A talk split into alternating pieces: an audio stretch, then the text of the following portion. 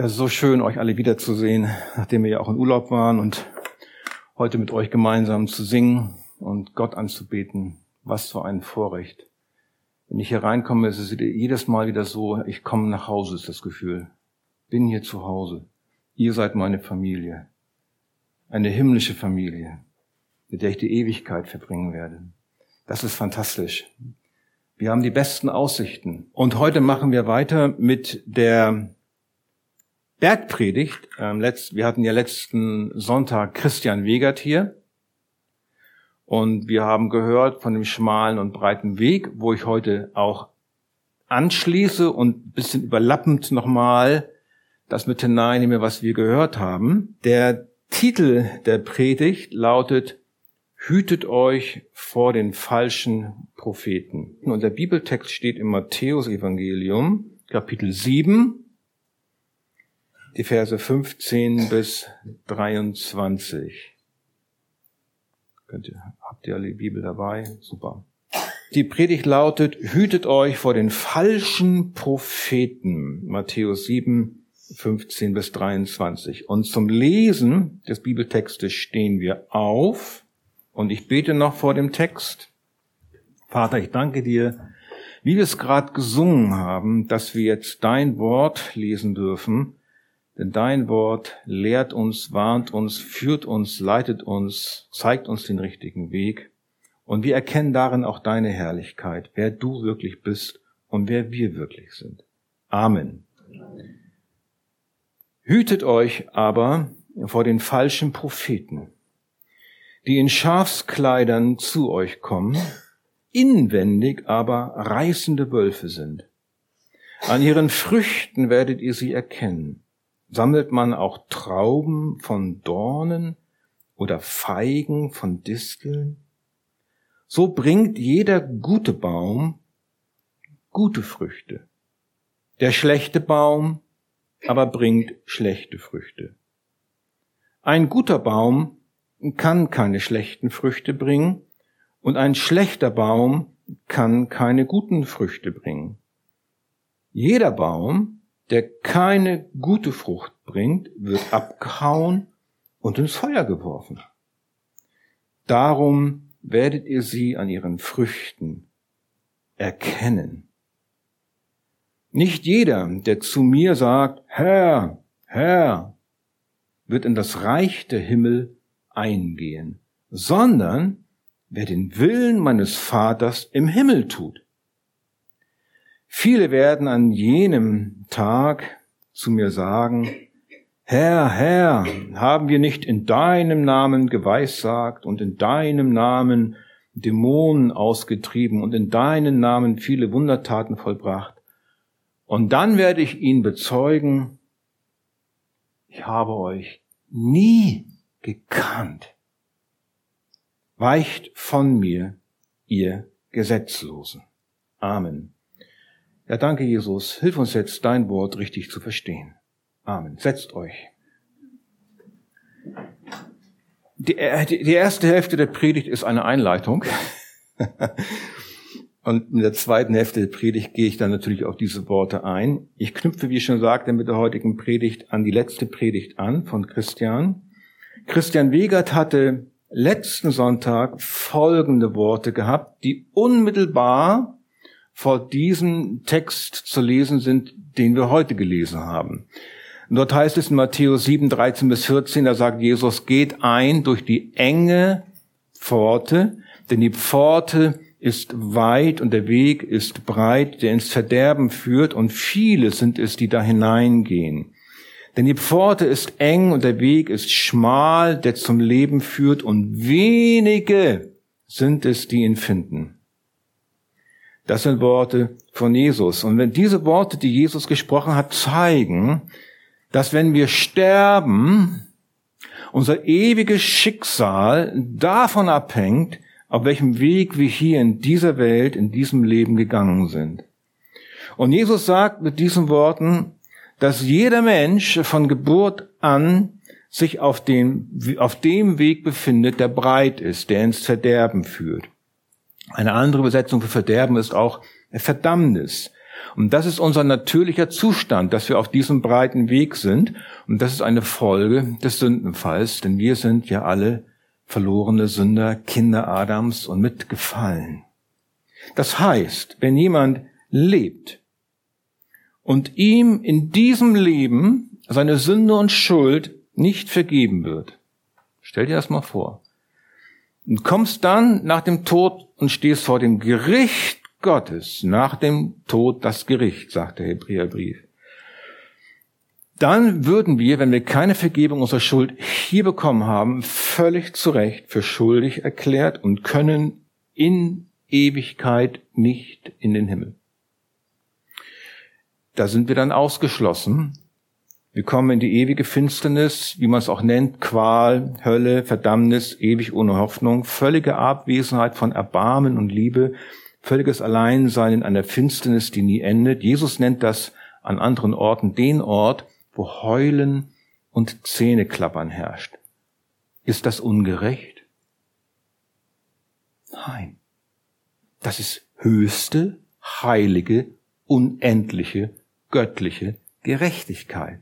Denn Gott ist in seinem Wesen völlig gerecht. Sonst wäre er nicht Gott. Ein Universum, das auf Ungerechtigkeit aufgebaut ist, kann nicht bestehen. Ist völlig gerecht. Unglaube an Jesus und den, der ihn gesandt hat, ist Gotteslästerung, Majestätsbeleidigung. Und Majestätsbeleidigung hat in dieser Welt auch schwerste Folgen. Es wäre also im höchsten Maße ungerecht und Gott wäre nicht mehr Gott, wenn er Sünder einfach so in den Himmel ließe. Das kann Gott nicht tun. Es gibt da eine Scheidewand, eine Mauer, ein Abgrund und niemand kann drüber oder durch. Nun ist Gott aber nicht nur unendliche Gerechtigkeit. Was ist er noch? Er ist unendliche Liebe. Und er hat für die Verschuldung des Menschen, die im Garten Eden stattfand, einen Ausweg geschaffen. Er hat eine Tür gebaut. Er hat ein Tor geöffnet. Wie es bei Jesus heißt, eine schmale, eine enge Pforte. Und jeder, der diese Pforte sieht und durchgeht, der ist errettet, dem ist seine Sünde und Schuld vergeben. So einfach ist das. Warum gehen da bloß nicht mehr Leute durch? Wenn, man, wenn das so einfach ist. Und was ist das für eine Tür?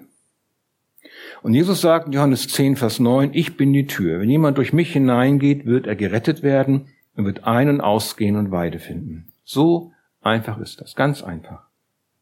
Ist das denn gerecht? Ja, wo bleibt denn dann meine Sünde und Schuld? Gott kann doch Sünde und Schuld nicht einfach so ein Auge zudrücken und sagen, wenn du durchgehst, ist alles erledigt.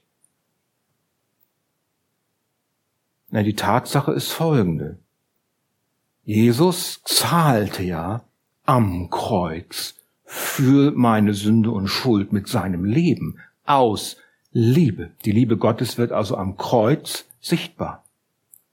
Und wenn ich das im Herzen glaube, dann ist meine Schuld vergeben, weil ein anderer für mich, nämlich Jesus, das sündlose Lamm, war ohne Sünde, meine Schuld bezahlt hat. Ein Austausch, eine Stellvertretung.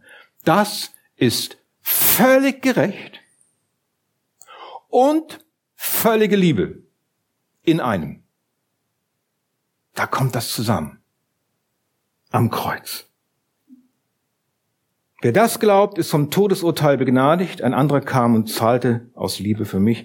Der Tod am Kreuz ist also ein stellvertretender Sühnetod, sagt man dazu auch. Eine Schuld wird wirklich bezahlt. Nicht nur die aus der Vergangenheit, auch die meines jetzigen und künftigen Lebens. Denn so sehr hat Gott die Welt geliebt, dass er seinen einzigen, seinen eingeborenen Sohn gab, damit jeder, der an ihn glaubt, nicht verloren geht auf dem breiten Weg oder bleibt, wäre besser noch die Übersetzung, sondern ewiges Leben hat. Mein Glaube an Jesus rettet mich. Und dann trete ich also ein durch den Glauben. Der Glaube ist die Tür durch Jesus in, durch die schmale Pforte. Und die schmale Pforte heißt Jesus. Aber Jesus sagt noch etwas. Er sagt, ich bin der Weg, die Wahrheit und das Leben. Habt ihr schon auch mal gelesen, den Satz, ne? Niemand kommt zum Vater außer durch mich. Im Prinzip besteht dieser Satz aus drei Ich bin Worten. Auch wenn das eine Aufzählung ist, ich bin der Weg, die Wahrheit und das Leben, kann man auch sagen, ich bin der Weg, ich bin die Wahrheit, ich bin das Leben. Ich bin der Weg. Das heißt, Jesus selbst ist nicht nur die enge Pforte, er ist auch der Weg dahinter. Er ist der schmale Weg. Was heißt das? Das heißt, ich muss auf Jesus gehen. Und nicht abweichen. Ich bleib auf Jesus. Ich gehe auf Jesus zum Himmel. Er ist der Weg. Er ist der Weg unter mir. Er ist es, auf dem ich gehe. Und dieser Weg endet wo?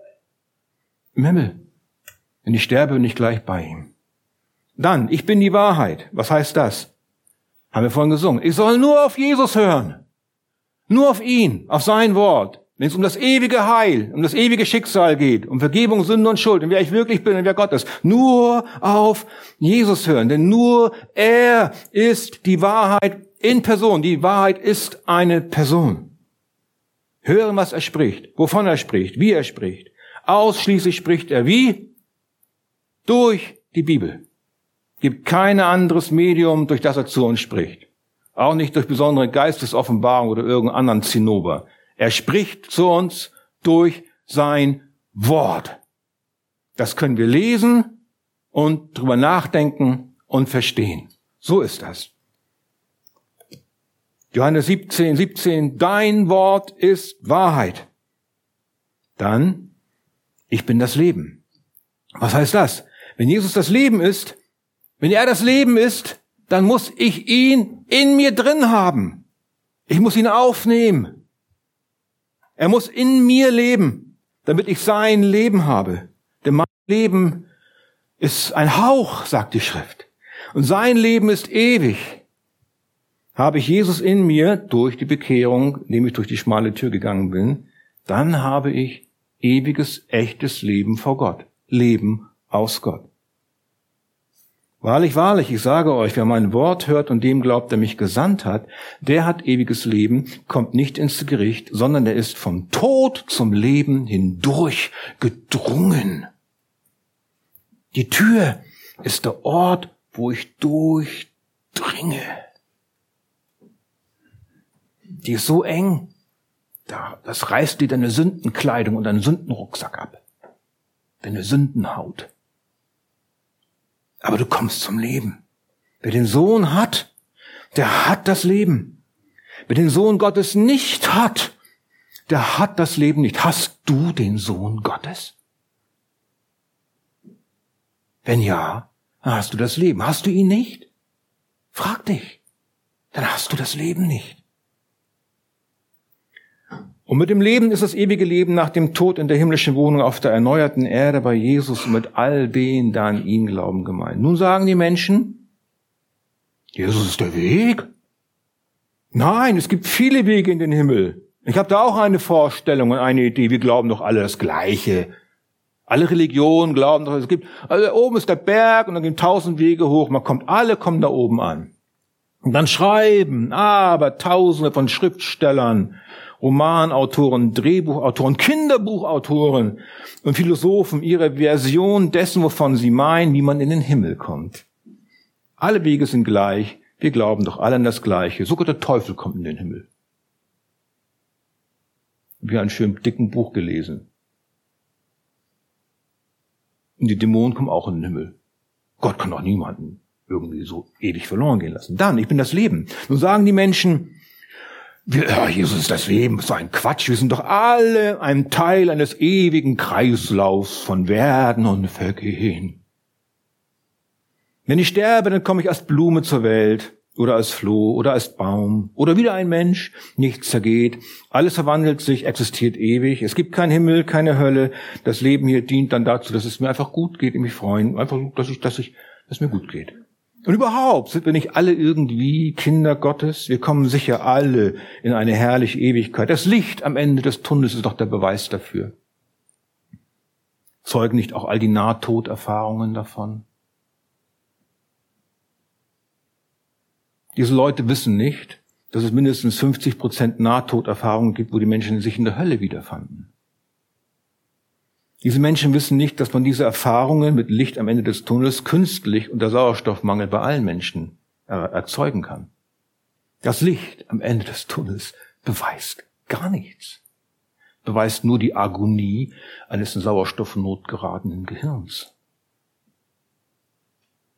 Unsere biochemischen Fehlschaltungen unter Sauerstoffstress sind doch keine Hinweis darauf, dass ich in den Himmel komme.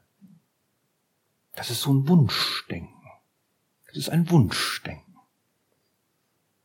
Ich halte mich selbst für gut. Aber der Satz, den Jesus sagt, geht noch weiter. Er hat gesagt, ich bin der Weg, die Wahrheit und das Leben. Und er sagt dann ausschließlich, niemand kommt zum Vater als nur durch mich. Und dieser Satz löst dann die Empörung aus bei Menschen. Und das ist dann eine, ein Echo der Empörung, die auch bei Adam und Eva im Herzen stattfand, als sie der Lüge der Schlange glaubten, dass Gott es nicht gut mit den Menschen meint. Ich soll den anbeten, der mich geschaffen hat. Gott soll meine größte Freude sein. Ich komme nur durch Jesus in den Himmel. Niemals. Meine Knie beuge ich nicht. Ich beuge, ich mache das, ich beuge, ich mache das so, wie ich mir das vorstelle. Ich beuge bestimmt von niemandem die Knie. Das ist das Denken und das System des Denkens von gefallenen Menschen, die auf dem breiten Weg sind. Ganz normal. War bei mir genauso. Dachte, ich bin super. Dachte, ich bin nett. Ich komme hin, weil ich nett bin, habe ich gedacht. Ich habe mal so ein Kreuz um die getragen, früher, als ich jung war. Habe ich dann ein junges Mädchen gefragt, bist du Christ? Und ich so, ja. Weil ich dachte, ich bin so nett. Bis mir dann irgendwann klar war, ich bin der größte Egoist, den es gibt. Paulus sagt, er, Paulus sagt von sich selbst, ich bin der größte von allen Sündern. Paulus. Stimmt. Aber das sind wir alle. Ich kenne nur Sünder. Geheiligte Sünder. Aber ich bin der Größte. Ich bin größer als, als, als ihr, als Sünder. Und dass jeder von sich sagt und sagen kann, das wäre gut. Also, eines Tages werden aber alle Menschen ihre Knie vor Jesus beugen müssen damit in den Namen Jesu sich alle Knie derer beugen, die im Himmel und auf Erden und unter der Erde sind. Und alle Zungen müssen bekennen, dass Jesus Christus der Herr ist. Eines Tages, entweder aus Freude, beuge ich jetzt schon meine Knie und damit einer verherrlichten Freude im Himmel vor meinem herrlichen Jesus, oder ich beuge meine Knie im Himmel zähneknirschend, vielmehr in der Ewigkeit, weil ich erkenne, dass es wahr ist. Selbst dann knirsche ich noch mit den Zähnen. Und dann, Jesus ist die Wahrheit. Ja, ja. Das ist jetzt das spannendste Thema. Deswegen habe ich, ich bin der Weg, die Wahrheit und das Leben. Erstmal Weg und Leben gemacht, jetzt kommt die Wahrheit. Jesus ist der einzige Mensch, der nie gelogen hat. Ist euch das klar? Warum? Weil er Gott ist. Er allein sagt uns die Wahrheit über Leben und Tod, über ewiges Leben und ewigen Tod. Wie tut er das? Ich habe schon gesagt, durch die Bibel. Das Problem mit Romanautoren und Schriftstellern ist, dass sie nicht in der Lage sind, uns die Wahrheit zu erzählen. Über unser ewiges Schicksal, über die Herkunft des Bösen in der Welt. Sie sind auch nicht in der Lage, uns die Wahrheit zu erzählen, was mit uns passiert, wenn wir sterben. Sie erzählen uns Märchen, ausgedachte Geschichten, Fabeln, ihre Version dessen, was sie meinen. Dass sie selbst Sünder sind, Erlösung brauchen durch Jesus, findest du nie in ihren Büchern. Im Gegenteil, wenn nur möglich, wo nur möglich, wird Jesus verunglimpft, umgedeutet, entstellt, lächerlich gemacht. In Filmen, Kinofilmen wird das Evangelium zertreten mit Wonne und Genuss. Es gibt so jetzt so einen Film, letztens war gestern am Bremerförder See, da gibt ein Open-Air-Kino und der erste Film, der gezeigt ist, mein, mein Leben mit, mit Pi oder Pi. My Life mit Life of Pi. Ich habe diesen Film gesehen, da hat er irgendwie einen Oscar gekriegt oder war jedenfalls sehr hoch dotiert. Und da kommt eine Szene drin vor, wo dieser Junge dann in so eine christliche Kirche reingeht und dann Jesus sieht und dann irgendwie mit dem Blut, was ist das? So ist ja furchtbar, ist ja schrecklich, so ein Blödsinn. Richtig, also ganz krass. Und das wird im Filmen breit gestreut. Menschen glauben das dann auch. Weil was, was die Medien dir erzählen, ist doch wahr. Habe ich immer schon gedacht. Siehst du, ha, der sagt das auch. Das ist dann die Haltung. Das ist entsetzlich. Natürlich ist es ein indischer Film und vermutlich primär für ein hinduistisches Publikum ähm, äh, äh, gemacht, aber das, das ist so die Welt, das Denksystem der Welt. Ich sage es ganz klar, wenn wir tausend Bücher lesen, werden wir tausendmal belogen. Wir erfahren nie die Wahrheit über unser Leben außerhalb der Bibel. Luther hat gesagt, am Ende gibt es außerhalb der Bibel keinen Segen. Außerhalb des Wortes. Denn wir erfahren die Wahrheit über uns nur von dem Autor, der die Geschichte kennt, der sie nicht nur kennt, der sie gemacht hat, der selbst das Wort der Wahrheit ist. Deswegen sagt die Schrift ja auch, am Anfang war das Wort. Und dieses war bei Anfang bei Gott. Alles ist durch dasselbe entstanden und ohne dasselbe ist auch nicht eines entstanden, was entstanden ist. In ihm war das Leben, das Leben war das Licht der Menschen. Es ist ganz klar, Jesus ist die Wahrheit. Die Gedanken und Absichten von Schriftstellern, die Romane, Fantasy und alle anderen möglichen Dinge schreiben, sind nicht nur Unterhaltung. Das auch. Entertainment. Es ist nicht nur Geld verdienen, das auch. Die wollen Geld verdienen. Die wollen berühmt werden, aber sie wollen vor allem uns beeinflussen und ihre, uns ihre Gedanken überstülpen. Ihre Gedanken sind immer gegen den Gott der Bibel gerichtet. Sie wollen, dass wir ihnen glauben, wenn sie Dinge über das Jenseits oder über den Sinn des Lebens schreiben. Natürlich darf ich ein, darf ich Herr der Ringe lesen, aber ich darf das nicht alles glauben, was da drin steht. Ich muss wissen, was das, das, das Entertainment ist. Aber müssen vorsichtig sein. Manchmal sickert so Gift auch ganz langsam durch. Die Gedanken von Romanen, Schriftsteller und Philosophen sind Gottes Gedanken immer feindlich gegenüber eingestellt, außer wenn sie bekehrt sind. Aber dann schreiben sie andere Bücher. Wenn wir uns darauf einlassen, glauben wir eine Lüge. Die Bibel ist da ganz anders. Wie Wolfgang Wegert gesagt hat, die Bibel ist Medizin für die Seele. Sie lügt nicht. Sie sagt dir immer die Wahrheit. Sie beschönigt nichts. Sie sagt uns, was für ein Dreck an Sünde wir in unserem Leben haben und wie rein und heilig Gott ist und wie wir durch Jesus dahin kommen. Ganz einfach, ganz klar. Sie sagt die Wahrheit über die letzten Dinge. Gott schuf ja auch die sichtbare und die unsichtbare Welt. Willst du die Wahrheit hören über Himmel, Hölle, Leben, Tod, Sünde, Vergebung? Willst du die Wahrheit hören, was wahre Liebe ist? Willst du wirklich lernen, wie du bist, wie du sein solltest, warum du die Dinge tust, die du tust, lies die Bibel. Die belügt dich nie. Denn Gott spricht durch sein Wort. Höre zu, was Jesus sagt. Er lebt, ist auferstanden und er spricht direkt durch die Bibel zu deinem Herzen. Nun sagen die Menschen, es gibt keine absolute Wahrheit. Alles ist relativ. Jeder kann sich seine Wahrheit selbst ausdenken. Jesus ist ein fanatischer Spinner, der hat gar nicht wirklich gelebt.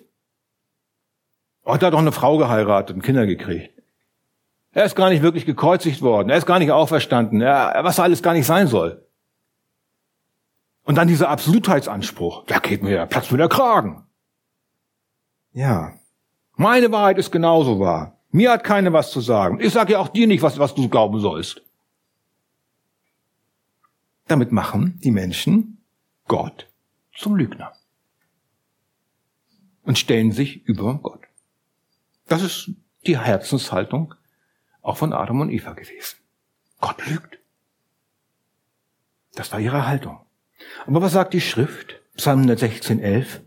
Ich sprach in meiner Bestürzung, alle Menschen sind Lügner. Gott allein ist die Wahrheit. Psalm 58. Die Gottlosen sind abtrünnig vom Mutterschoß an. Die Lügner gieren irre vom Mutterleib an, sind voller Gift wie eine giftige Schlange, wie eine taube Otter, die ihr Ohr verschließt. Diese kurzen Vorbemerkungen sind wichtig, um uns die Dringlichkeit klar zu machen, dass unser ewiges Schicksal also davon abhängt, ob ich Jesus angenommen habe oder nicht, oder nicht. Als den, der er ist, wie er sich in der Bibel bezeugt. Dass ich ihn als meinen König, Hirten und Heiland annehme. Dass ich ihm meine Sünde und Schuld bekenne und Vergebung meiner Schuld bitte, weil er hat mich so sehr geliebt, er hat für mich den Preis bezahlt, damit ich nicht in die Hölle muss. Und wenn ich das tue, bin ich auf den schmalen Weg. Und unser Text, den wir jetzt heute gelesen haben, Vers 15 bis 23, da gibt uns jetzt Jesus drei kurze Punkte, worauf wir zu achten haben, wenn es um das Thema Lüge geht und wenn die Lüge in die Gemeinde eindringen will. Das sind drei kurze Punkte, drei kurze Warnungen. Die erste ist die Warnung vor Lügenpropheten. Ihr habt gelesen Matthäus 7, Vers 15, hütet euch aber vor den falschen Propheten, die in Schafskleidern zu euch kommen, inwendig aber reißende Wölfe. Menschen, die an Jesus glauben, nennt Jesus seine Schafe. Und wenn man in eine Schafherde reingeht und nicht entdeckt werden will, weil sonst die Schafe alle Angst kriegen würden und wegrennen, dann muss ich mich verkleiden. Muss ich mir ein Schafsfell anziehen. Das ist das Bild, was Jesus hier gebraucht. Die Schafe gehen ja auf den schmalen Weg mit Jesus. Er ist ihr Hirte. Er führt sie. Und nun kommen Menschen an, die mit Lügen und falscher Lehre diese Schafe vom Weg abbringen wollen. Die sind Lügner, die Lüge als Wahrheit verkaufen. Jesus nennt das falsche Propheten. Ein Prophet gab im Alten Testament das Wort weiter, was Gott zu ihm gesprochen hat. Heute gibt es keine Propheten mehr in diesem Sinne. Die Bibel ist nämlich fertig, der Kanon ist aus, abgeschlossen, es gibt keine neue Offenbarung mehr außerhalb des Wortes. Denn Hebräer 1, Vers 1 bis 2 sagt es auch, nachdem Gott in vergangenen Zeiten vielfältig und auf vielerlei Weise geredet hat durch die Väter, zu den Vätern, durch die Propheten, hat er in diesen letzten Tagen zu uns geredet durch den Sohn. Was ist also ein Lügenprophet? Ein Mensch, der behauptet, neue Offenbarungen zu haben. Evangelium, ja, plus Extralehre. Oder Evangelium minus dessen, was mich stört. Und dann ergänzt sich das, was dann rein soll. Aber Paulus kennt das auch schon. Im Galaterbrief sagt er, mich wundert. Da spricht er zu den Schafen, dass ihr euch so schnell abwenden lasst von dem, der euch durch die Gnade des Christus berufen hat, zu einem anderen Evangelium, während es doch kein anderes gibt. Nur sind etliche da, die euch verwirren und das Evangelium von Christus verdrehen wollen. Aber selbst wenn wir oder ein Engel vom Himmel euch etwas anderes als Evangelium verkündigen würden als das, was wir euch verkündigt haben, der sei verflucht. So ernst ist es, wenn es um die Wahrheit geht. Das hält die Lügenpropheten aber nicht ab, denn sie sind ja Diener des Satans. Sie verkleiden sich, habe ich gesagt. Sie ziehen sich ein Schafsfell an. Inwendig, was sagt Jesus, sind sie reißende Wölfe. Ja, Schafe reißen aus, wenn sie den Wolf sehen. Ein Lügenprophet muss sich als Schaf verkleiden. Verkleiden, sich verkleiden, diese Methode ist bekannt. Diese Menschen, die sich verkleiden als Schafe, aber inwendig reißende Wölfe sind, haben sich diese Methode von wem abgeguckt? Vom Satan selbst. Denn das ist nicht verwunderlich, denn der Satan selbst verkleidet sich sogar als Engel des Lichts. Der Satan kommt nicht als Schaf daher. Der kommt als Wohltäter daher. Als Lichtgestalt. Als Präsident. Bundeskanzler, keine Ahnung, aus was er kommt. Als Mensch, der gut, der gutes, der, der nette Worte von sich gibt. Äußerlich schön fromm. Vielleicht sogar. Singt mit, beten mit, geben sich besonders geistlich, rühmen sich besondere Offenbarungen, aber inwendig verfolgen sie eine andere Agenda, nämlich ihre eigene. Sie wollen die Schafe auf ihre Seite ziehen. Sie wollen sie zu Fall bringen. Wer sind solche Lügenpropheten? Alle, die etwas anderes lehren als das, was die Bibel lehrt. Wie können wir das erkennen? Ganz einfach, jetzt kommt der zweite Punkt, Merkmale von Lügenpropheten. Matthäus 17, äh, 7, 16 bis 20. Ich habe das vorhin vorgelesen mit den Früchten. An ihren Früchten werdet ihr sie erkennen. Dann bringt Jesus das Beispiel mit den Trauben und Dorn und guter Baum und schlechter Baum. Und jeder Baum, der keine gute Frucht bringt, wird abgehauen und ins Feuer geworfen. Darum werdet ihr sie an ihren Früchten erkennen. An den schlechten Früchten. Denn gute Früchte wachsen nicht an einem schlechten Baum. Wenn schlechte Früchte da sind, dann sieht das nicht, dann, dann wachsen, auch schlechte Früchte wachsen nicht am guten Baum, an einem schlechten Baum. Ihr Lieben, das ist eine ganz haarige Angelegenheit. Wir erkennen Lügenpropheten nicht immer sofort. Früchte müssen wachsen. Auch in diesem, auch die schlechten Früchte müssen wachsen. Das wird erst über längere Zeit manchmal sichtbar. Was für merkwürdige, verbogene und verkrümmte Ansichten da an einem wachsen. Da redest du und redest du und das ändert sich nicht. Es bleibt, es wird doch verkrümmt, es wird doch krummer. Man erkennt es nicht immer sofort. Es braucht manchmal Zeit. Sehr viel Zeit. Sehr spät manchmal sehe ich erst, welch, wes Geistes Kind ich vor mir habe. Manchmal zeigt es sich auch im verkorksten Leben dieser Menschen. Und falsche Lehre in der Gemeinde zu verbreiten, ist noch nicht zwingend gleichzusetzen mit einem Lügenpropheten, auch wenn es eine ernste Sache ist, die bis hin zur Gemeindezucht führen kann. Falsche Lehre zum Beispiel. Du musst eine zweite Geistestaufe erleben. Die Wassertaufe rettet. Wir müssen Geschwister von Dämonen freibeten. Krankheit ist Folge von Sünde. Ich kann als Christ sündlos werden. Wenn ich in Sprachen bete, habe ich den Heiligen Geist. Du kannst dein Heil wieder verlieren. Aus einem Christen kann wieder ein Nicht-Christ werden. Und vielerlei Dinge mehr. Ich werde ein paar mehr Beispiele bringen. Das sind klare Irrlehren. Und wir werden mit Geschwistern ins Gespräch kommen müssen, wenn wir so etwas in der Gemeinde verbreiten. Warum? Damit sie sich wieder der gesunden Lehre, der Schrift und ihren Pastoren unterordnen und keine Spaltung in der Gemeinde betrieben wird. Aber das ist noch nicht zwingend Lügenprophetie. Erst wenn sie es zu ihrer Mission machen und sagen und eine, diese in dem Herzen verfolgen, ich gehe zielbewusst von Person zu Person, dann will sie von diesen Lehren überzeugen, um sie auf meine Seite zu bringen. Dann wirken sie auch als Lügenpropheten. Und wenn ein anderes Evangelium gepredigt wird, sogar als das, was in der Bibel verkündigt wird, und darauf bestanden wird, dass das die Wahrheit sein soll, und äh, diese Menschen sich nicht mehr korrigieren lassen wollen, dann wird es kriminell. Zum Beispiel, wenn man auch erzählt, dass die Rettung nicht mehr allein aus, aus Gnaden ist, nicht mehr allein durch Glauben ist. Bei einigen lügenprophetischen Organisationen sieht man das sofort. Da schreit es natürlich äh, äh, zum Himmel.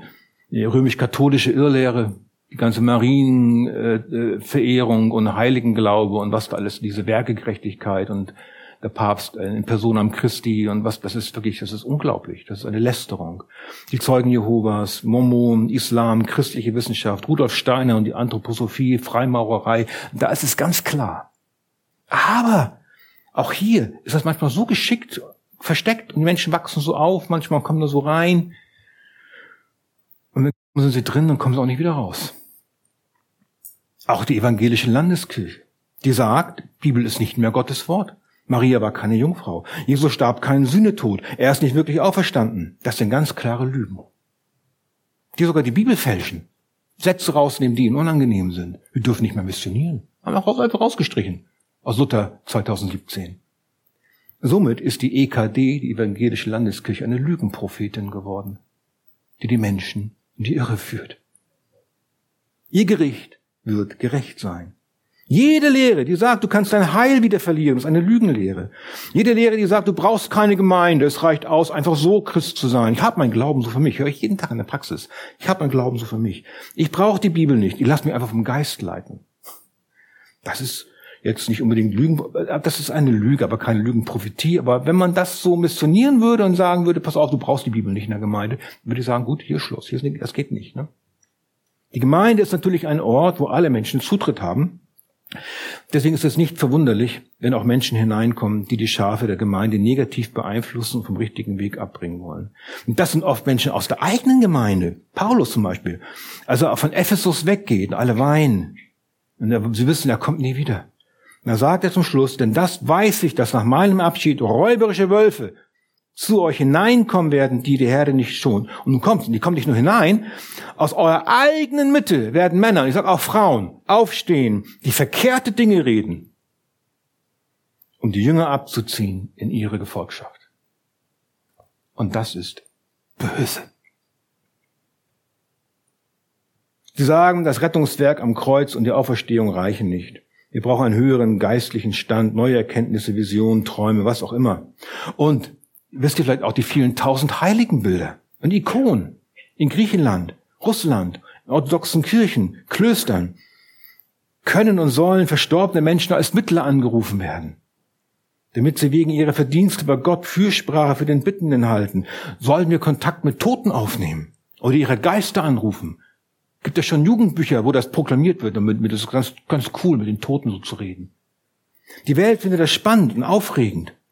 Aber die Toten zu befragen geht nicht. Da gibt es eine große Scheidemauer, eine Scheidewand. Wenn Menschen in ihren, in ihrem okkulten, religiösen Wahn spiritistische Sitzungen und Seancen abhalten und mit, mit, mit, mit Geistern Verstorbenen reden, dann reden sie nicht mit den Verstorbenen, sie reden mit Dämonen und Geistern aus der Hölle, die sich verstellen. Wir sagen Dinge, die uns schaden, sagen uns Dinge, die wir tun sollen, von Selbstverletzung bis zum Selbstmord. Und nicht wenige Menschen sind aus diesem Strudel nicht wieder rausgekommen. Und das Buch Mose sagt ganz klar, es soll unter dir niemand gefunden werden, der sein Sohn oder seine Tochter durchs Feuer gehen lässt oder eine der Wahrsagerei betreibt oder Zeichendeuterei oder ein Beschwörer oder ein Zauberer oder eine der Geister band, das ist so Exorzismus, oder ein Geisterbefrager oder ein Hellseher oder jemand, der sich an die Toten wendet. Denn wer so etwas tut, ist dem Herrn ein Gräuel. Und um solche Gräuel willen vertreibt der Herr, dein Gott, sie vor dir aus ihrem Besitz. Du aber sollst dich ganz an den Herrn, deinen Gott halten. Da bekommst du doch die Fülle dessen, was in der unsichtbaren Welt ist. Wir sind, äh, Paulus schreibt in Epheserbrief, wir sind gesegnet mit allem himmlischen Segen aus den himmlischen Regionen. Ja, was braucht denn noch mehr?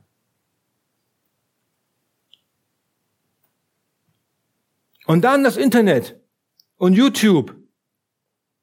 Jeder kann dort seine Lügen und Sonderlehren verbreiten ohne Zensur. Machst ein Mikrofon, Kamera und dann erzählst du jeden Blödsinn. Und, und egal welchen Blödsinn du erzählst, es gibt immer Leute, die darauf reinfallen. Immer. Es gibt Christen, die haben nichts Besseres zu tun, als sich jedes Gift und jeden Schrott anzuhören, der dort verbreitet wird. Ein Heftchen hier, ein Heftchen dort. Je abstruser, umso besser. Und dann geben sie es auch noch an die eigenen Schafe weiter, die Videos und die Heftchen. Was ist bloß los mit Schafen, denen die gesunde Lehre ihrer eigenen Gemeinde nicht mehr genügt? Die meinen, woanders sei die Wiese grüner. Die sich am schlichten Wort nicht mehr genügen lassen, dass sie doch ernährt. Hier ist die Antwort. Denn es wird eine Zeit kommen, dass sie die heilsame Lehre nicht ertragen werden, sondern nach ihren eigenen Gelüsten werden sie sich selbst Lehrer aufladen, nach denen ihnen die Ohren jucken, sagt Luther, und werden die Ohren von der Wahrheit, damit wieder abwenden und sich den Fabeln zukehren. Völlig normaler Zustand. Warum, frage mich, hören sich diese Leute nicht erst einmal den massiven Schatz aller Predigten der Arche in Hamburg an? Warum studieren sie nicht die Bibel entlang dieser Predigten? Warum fragen sie nicht die Pastoren und Ältesten ihrer Gemeinde, was sie denn lesen und hören sollen? Warum ist es so? Es sind die juckenden Ohren. Da muss man eine Ohrenspülung her. Da sind vielleicht Probleme im Leben, die gehen nicht weg. Schubs, geht man auf eine parakirchliche Veranstaltung, da ist es so neu, das ist so aufregend, da erfährt man etwas Besonderes und plötzlich tritt Frieden im Leben ein, auf Kosten einer falschen Lehre. Da würde ich sagen, da ist kein echter Friede. Da hat man dann vielleicht nur eine Tablette geschluckt, aber der Zahn bleibt faul. Der kommt irgendwann wieder zum Vorschein. Jesus warnt uns vor solchen Querschlägern und selbsterwählten Lehrern.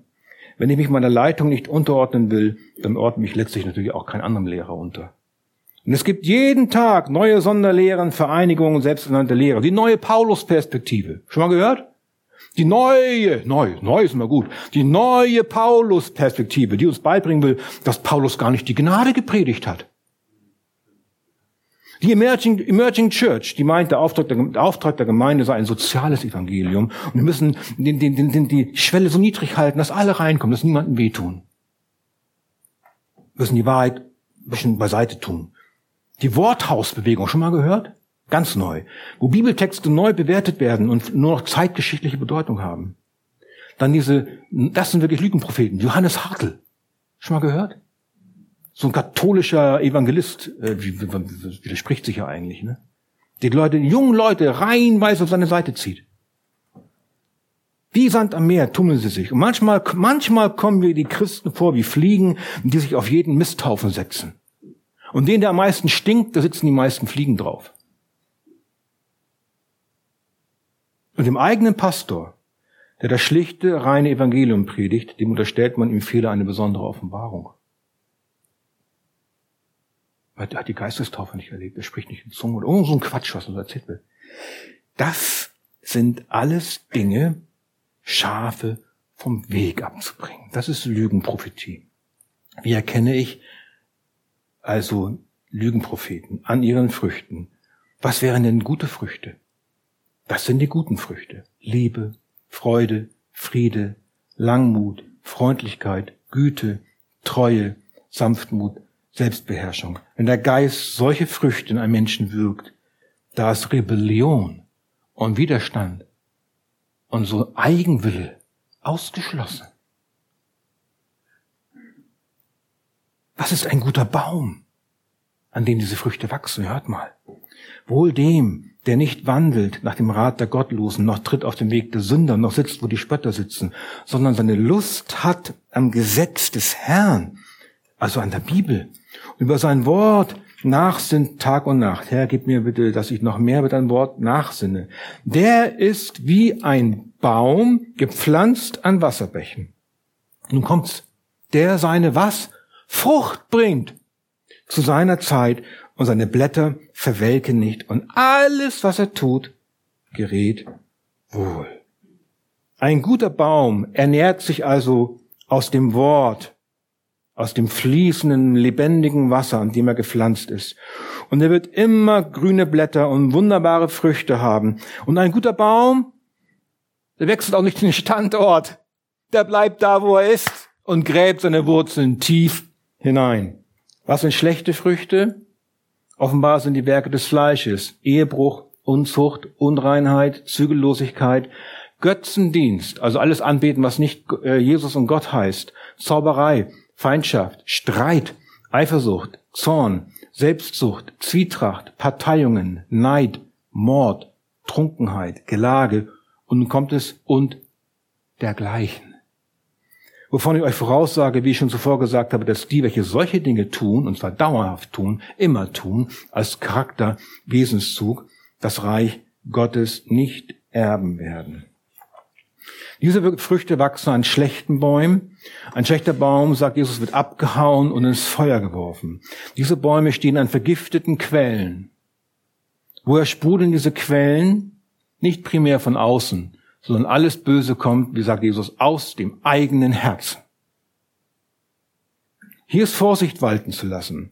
Da wir alle Sünder und Heilige zugleich sind, wenn du ein Gotteskind bist, bist du ein Sünder und ein Heiliger zugleich. Kommt es immer wieder vor, dass wir uns auch in diese Dinge verstricken, dass wir zornig werden, dass wir mal neidisch werden, dass wir, was was ich, alles was passiert, wenn man ein Sünder ist. Wir sündigen jeden Tag. Heißt nicht, dass wir schlechte Bäume sind. Wenn Christus in dir wohnt, bist du eine neue Kreatur.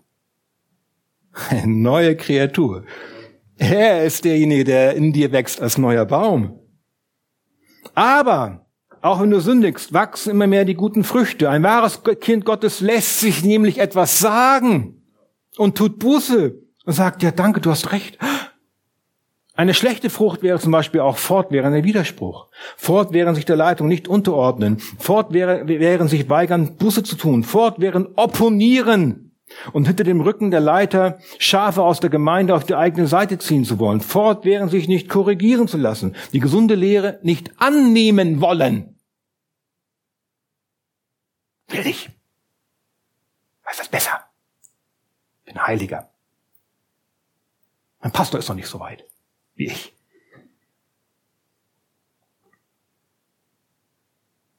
Das würde natürlich, wenn das rauskommt in Gesprächen, da wird, da geht, solche Dinge können dann dazu führen, dass man aus der Gemeinde ausgeschlossen wird. Aber auch das sagt, auch ein Gemeindeausschluss würde nichts aussagen über das ewige Heil dieser Person. Denn vielleicht tut die Person ja später Buße. Das ist nur ein biblisches Prinzip, um die Schafe, die Herde zu schützen. Die Früchte zeigen uns, ob wir es mit verkleideten Wölfen zu tun haben oder nicht. Denn auch wenn die Verkleidung schick ist, der Charakter bleibt verdorben. Letzter Punkt, das letzte Gericht. Daher schließt Jesus auch mit folgenden Worten. Hört zu. Nicht jeder, der zu mir sagt, Herr, Herr, wird in das Reich der Himmel eingehen, sondern wer den Willen meines Vaters im Himmel tut. Viele werden an jenem Tag zu mir sagen, Herr, Herr, haben wir nicht in deinem Namen geweissagt, in deinem Namen Dämonen ausgetrieben, in deinem Namen Wundertaten vollbracht und dies und das und jenes und solches. Dann werde ich ihm bezeugen, ich habe euch nie gekannt. Weicht von mir, ihr Gesetzlosen. Dieser, diese letzten Verse sagen eigentlich Folgendes. Das letzte Urteil fällt kein Mensch und kein Pastor. Das letzte Urteil fällt Jesus. Es ist nicht unsere Aufgabe. Es ist nicht unsere Verantwortung. Die Entscheidung fällt bei der Ernte der Früchte und die nimmt Jesus vor. Interessant mit dem Herr Herr. Wir hören gerade oft von den renitentesten Bibelleseverweigerern und Gemeindebesuchsverweigerern häufig Formulierungen wie der Herr, der Herr, der Herr, der Herr hat mir gesagt, der Herr. Aber sie ändern ihr Leben nicht. Leben weiter in Sünde, in Unzucht, Ehebruch, Gottesferne, wilde Ehe, haben intime Freundschaften mit Nichtchristen oder Nichtchristinnen, besuchen so gut wie nie den Gottesdienst, die Bibel wird kaum gelesen oder in ihrem Sinne umgedeutet, ihr Lebensstil ändert sich nie, eine echte Nachfolge oder Änderung im Leben wird nicht erkennbar. Aber sie, sie reden auch vom Herrn. Der Herr, der Herr. Bin, ne, der Herr hat mich geholfen. Der Herr, ich rede, der Herr, der Herr wird es schon richten. Solche, solche Sprüche höre ich dann immer. Selbst wenn sie erkennbar wäre, die Änderung und Nachfolge, und sie äußerlich fromm leben würden und jeden Satz mit der Herr beginnen, und es für uns nicht erkennbar ist, ob sie echte Christen sind oder nicht, Jesus weiß, weiß es. Jesus sieht in das Herz. Der Mensch sieht nur, was vor Augen ist. Wisst ihr, ob ich überhaupt ein echter Christ bin? Ich hoffe es von mir selbst, dass ich es bin. Und dann manchmal denke ich auch so, ja, der Geist bezeugt meinen Geist. Ich bin sein Kind. Aber, lieber Vater, Sie weissagen sogar, reden in Zungen, sind hypercharismatisch, betreiben sogenannten Exorzismus, treiben Dämonen aus, behaupten, wiedergeborene Christen können von Dämonen besessen sein. Wenn du richtig glaubt, würde auch geheilt werden, vertreten eine Heilungstheologie, eine Wohlstandstheologie, was für eine Art von Theologie. Alles ist spektakulär phänomenal. Ich sage, wenn sie nicht den Willen Gottes tun, das heißt ihre Sünde bekennen, Buße tun, ein stilles Leben in der Nachfolge leben, dann kann es sein, dass sie sich vielleicht selbst belügen und betrügen. Und das wäre schrecklich, denn dann, dann wird Jesus ihnen bezeugen, nicht ich oder irgendein Mensch, weicht von mir, ihr Gesetzlosen, ihr ohne Gesetz Gottes leben, es nicht beachtend. Und dann bricht im Gericht das Kartenhaus der Selbstlüge zusammen. Das soll so nicht sein.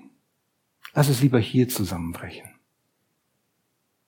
Denn dann kannst du Buße tun und Vergebung bekommen.